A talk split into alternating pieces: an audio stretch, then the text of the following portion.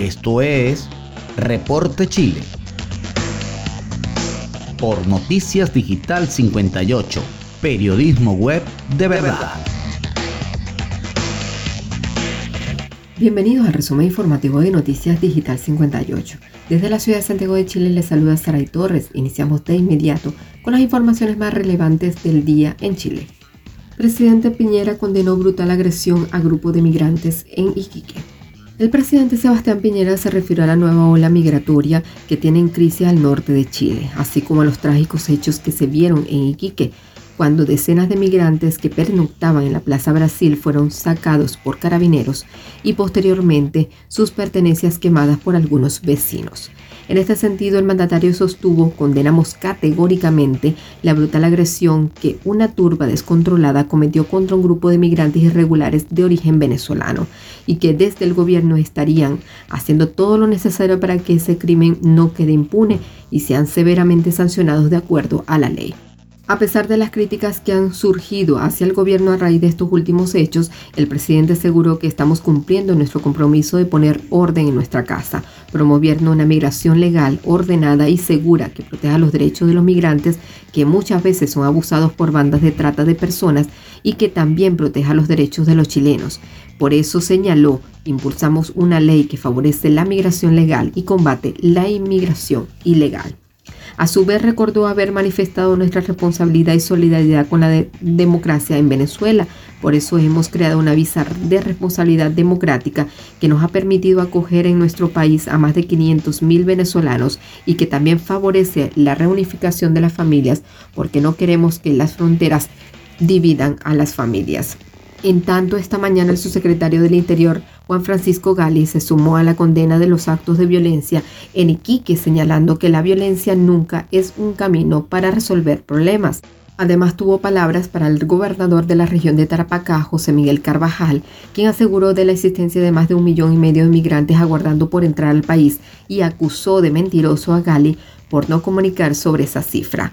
Menos excusas y menos declaraciones, menos giras por Santiago y más acción por parte de las autoridades, espetó Carvajal en la oportunidad. Nos mantenemos en el tema. No va a quedar impune. Gali señaló que hay que condenar la xenofobia tras incidentes en Iquique. El subsecretario del Interior y Seguridad Pública, Juan Francisco Gali, se refirió a los actos de violencia ejercidos en medio de la manifestación que se realizó el sábado pasado en Iquique y cuya intención fue manifestar su rechazo en contra de la migración ilegal. En entrevista con Estado Nacional, la autoridad condenó los hechos suscitados y junto con señalar que la violencia nunca es un camino para resolver problemas, se comprometió a que la situación no va a quedar impune. En paralelo llamó a que hay que condenar la xenofobia y que pareciera que como chilenos tuviéramos derecho a despreciar a otras personas por su nacionalidad. Los derechos humanos no tienen color ni nacionalidad, argumentó Gali, mientras instó a no obtener eh, créditos electorales y políticos por la compleja situación. Es un error y una irresponsabilidad. El subsecretario también tuvo palabras en respuesta al gobernador de la región de Tarapacá, José Miguel Carvajal, quien aseguró de la existencia de más de un millón y medio de migrantes aguardando por entrar al país y acusó de mentiroso a Gali por no comunicar sobre esta cifra. Menos excusas, menos declaraciones, menos giras por Santiago y más acción por parte de las autoridades, espetó Carvajal en la oportunidad. Por su parte, el subsecretario replicó que el fenómeno corresponde a que más de 5 millones de venezolanos han dejado Venezuela y lo han eh, y lo que hemos visto es que hay más de 1,5 millones de venezolanos que están en un país distinto a lo largo de Latinoamérica y que en el fenómeno migratorio podrían tomar la decisión de seguir su migración hacia el sur en dirección a nuestro país. Finalmente hizo hincapié en que no se trata de que estén a la espera directamente en la frontera de Chile y volvía a aludir a los dichos del ministro de Defensa, Baldo Procurica, lo que dijo es que hay un millón y medio de venezolanos que están en Latinoamérica que eventualmente podrían entrar en el territorio nacional. Nos mantenemos en el tema. Sichel emplaza a Bori por el rol de Hasle y culpa a Maduro de crisis migratoria. El candidato presidencial de Chile Podemos Más, Sebastián Sichel, se refirió este lunes a la crisis migratoria que tiene lugar especialmente en el norte del país y que derivó en incidentes de confrontación entre chilenos y extranjeros. El presidenciable apuntó contra la gestión del presidente venezolano Nicolás Maduro y de paso aprovechó de lanzar sus dardos en contra de su principal rival en la carrera presidencial, Gabriel Boric, de Apruebo Dignidad. Sichel sostuvo que esto está ocurriendo porque hay una dictadura en Venezuela. Los migrantes no están llegando simplemente porque se están trasladando del país, es porque están arrancando de una dictadura condenada por torturas y derechos humanos. El exministro aludió al candidato presidencial magallánico, pero también a la alcaldesa de Santiago, Irací Sasle, quien se sumó a su equipo como vocera y coordinadora programática, Hoy vi que Gabriel Bori puso como vocera a una militante del Partido Comunista que no condena directamente esa dictadura y eso demuestra la mirada distinta que tenemos respecto a las dictaduras en el mundo. Veo tibieza en la, en la candidatura de Gabriel Boric, pero particularmente en la relación que tiene el Partido Comunista con el régimen de Maduro, quien tiene un protagonismo central en esta candidatura, en la, en la posición que estamos tomando respecto a esto, añadió.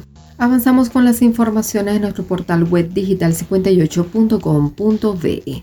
Chile registra 640 nuevos casos de COVID-19 este lunes. El Ministerio de Salud entregó durante la mañana de este lunes un nuevo balance de COVID-19. En su informe se confirmaron 640 nuevos casos, sumando 1.652.364 desde el inicio de la pandemia. De los nuevos casos, 224 corresponden a personas que desarrollan síntomas y 156 son asintomáticos. En tanto, 4.526 pacientes están en etapa activa del virus, es decir, en el periodo contagiante de la enfermedad. El Departamento de Estadísticas e Información de Salud confirmó la muerte de cinco pacientes, por lo que la cifra de fallecidos aumentó a 37.445. Por otro lado, se informó que hay 380 pacientes internados en unidad de cuidados intensivos del país, de los cuales 287 están conectadas a ventilación mecánica invasiva. En relación a la red integrada de salud, existen un total de 403 camas críticas disponibles. Respecto a la red de laboratorios y la capacidad diagnóstica, se informaron los resultados de 53.487 exámenes PCR, alcanzando a la fecha en total, 20.819.374 analizados a nivel nacional. En cuanto a la positividad para las últimas 24 horas a nivel país es del 1,08% y en la región metropolitana es del 1%. Pasamos a otras informaciones. Presidente Piñera confirma fin del estado de sección a contar del 30 de septiembre. El presidente Sebastián Piñera confirmó este lunes que decidió no renovar el estado de sección constitucional que rige hasta el jueves 30 de septiembre debido a las buenas cifras de vacunación contra coronavirus y la baja cantidad de contagios. Este 30 de septiembre concluye el estado de sección constitucional de catástrofe que decretamos el 18 de marzo del año 2020 y sus sucesivas prórrogas. Dio a conocer desde Uruguay, país en que se encuentra de visita oficial. El mandatario explicó que este estado de catástrofe es necesario para dotar de mayores y mejores herramientas a nuestro país para combatir la pandemia del coronavirus, al permitir restringir la libertad y movilidad de las personas a través de medidas como cuarentenas, cordones sanitarios y toques de queda. Piñera remarcó que el estado de catástrofe también permitió la colaboración de las Fuerzas Armadas en el control y fiscalización de las medidas de sección como gobierno que debimos adoptar. El mandatario también comentó que la situación sanitaria y el control de la pandemia han evolucionado favorablemente con una muy significativa reducción en los contagios, en los casos activos, en las hospitalizaciones y en las muertes. El presidente apuntó que adicionalmente también implementamos una temprana y eficaz vacunación masiva de nuestra población y que ya nos es permitido vacunar con dosis eh, a más del 90% de la población objetivo, inocular con dosis de refuerzo a más de 3 millones de personas e iniciar la vacunación de nuestros niños. Dados estos avances en los combates de la pandemia y para aumentar los niveles eh, de libertad y movilidad de la ciudadanía, para fortalecer la recuperación del empleo y la economía y para asegurar el buen funcionamiento de nuestra sociedad, hemos decidido no renovar el estado de sección, el que terminará el próximo jueves 30 de septiembre, precisó el jefe de Estado. Junto a este anuncio, el mandatario llamó a la población a mantener las medidas de autocuidado, como el uso de la mascarilla, respetar el distanciamiento social, evitar las aglomeraciones y ventilar lugares cerrados, así como a vacunarse ahora a quienes aún no han completado su esquema completo de inoculación. En el balance de este lunes entregado por el Ministerio de Salud se reportaron cinco nuevos decesos a nivel nacional, según información entregada por el Departamento de Estadísticas e Información de Salud. Además, se reportó un total de 640 nuevos contagios, de los cuales 424 corresponden a personas con síntomas y 156 asintomáticos, mientras que 60 no han sido notificados. Avanzamos en las informaciones se acaba el toque de queda en el país tras más de un año y medio de vigencia. Este lunes se confirmó el término del toque de queda, medida que se ha mantenido durante toda la eh, pandemia de coronavirus ininterrumpidamente, aunque con algunas modificaciones en su horario. La medida terminará luego de que el gobierno decidiera no renovar el estado de sección debido a las buenas cifras respecto a los contagios de coronavirus, tanto de casos como de positividad, como a que la mayoría de las comunas se encuentran en fase 4 de apertura. Cabe señalar que el toque de queda se implementó el 22 de marzo del año 2020 tras declararse el estado de sección constitucional de catástrofe con motivo de la pandemia. Además, hasta la fecha, debido al alto porcentaje de vacunación, todas las regiones tienen toque de queda entre las 0 horas y las 5 horas de la mañana. Y nos mantenemos en el tema sin cuarentena y con cinco etapas. Así funcionará cada fase en el nuevo plan paso a paso. El Ministerio de Salud presentó un nuevo plan paso a paso tras la confirmación de que no solicitarán la prórroga de estado de sección constitucional en el marco de la pandemia del coronavirus en Chile. La ministra de la cartera Paula Daza confirmó que las modificaciones al plan paso a paso comenzarán a regir desde el viernes primero de octubre se mantiene la estructura de pasos, dijo Daza, quien complementó que seguiremos con una estructura gradual, solo que las restricciones son a la forma en la que hacemos nuestras actividades y no a la movilidad. Ahora el plan paso a paso tendrá cinco etapas, restricción, transición, preparación, apertura inicial y apertura avanzada. Dado lo anterior, se permitirá todo tipo de actividades en cualquier etapa. Sin embargo, los cambios irán apuntados en cuanto a los aforos con el fin de reducir aglomeraciones. De esa forma, restricción, la fase 1, contará con un aforo máximo de 5 personas, con o sin pase de movilidad. Transición, fase 2, contará con 5 personas máximo o 10 si todos poseen pase de movilidad.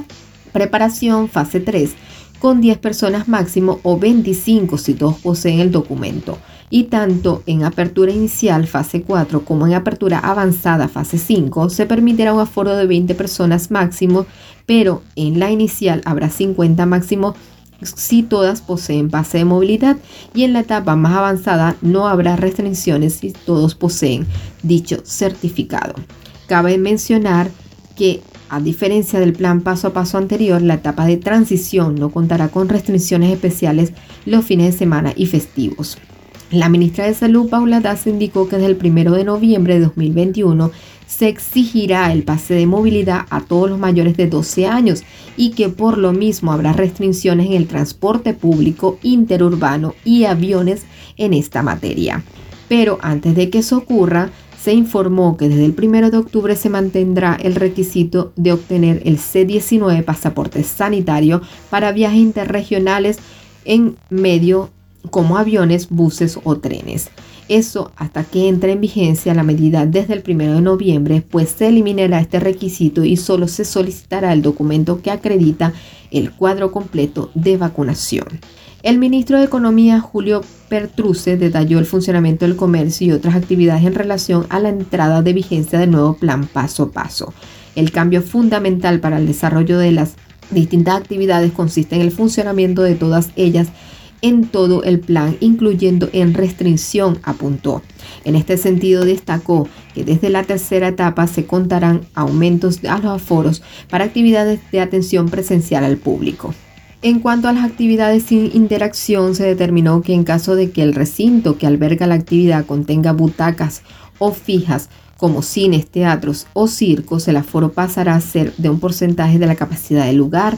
A su vez, apuntaron que los aforos se reducen a la mitad si es al menos uno de los asistentes no cuenta con pase de movilidad habilitado y en caso de que el recinto no cuente con butacas, se mantendrá el aforo de personas por metro cuadrado. Sobre las actividades con interacción se mantendrán los aforos por metro cuadrado siendo más exigidos en los pases 1 y 2, pero ampliando sus aforos desde el paso número 3. Ya para cerrar, Comisión de Constitución despachó cuarto retiro, no pagará impuestos y tendrá plazo de dos años. La Comisión de Constitución de la Cámara de Diputados y Diputadas despachó este lunes el proyecto que permite un cuarto retiro del 10% de los fondos previsionales. Tras realizar la votación en particular de las últimas iniciativas, la iniciativa terminó su tramitación en dicha instancia por ocho votos a favor y cuatro en contra. De este modo, el debate de sala comenzará este martes 28 de septiembre. Y de esta manera finalizamos con el resumen informativo de Noticias Digital 58 desde la ciudad de Santiago de Chile. Se despide de ustedes Saray Torres, no sin antes invitándoles a seguirnos a través de nuestras redes sociales. Recuerda que somos digital58.com.be. Nos escuchamos en una próxima entrega.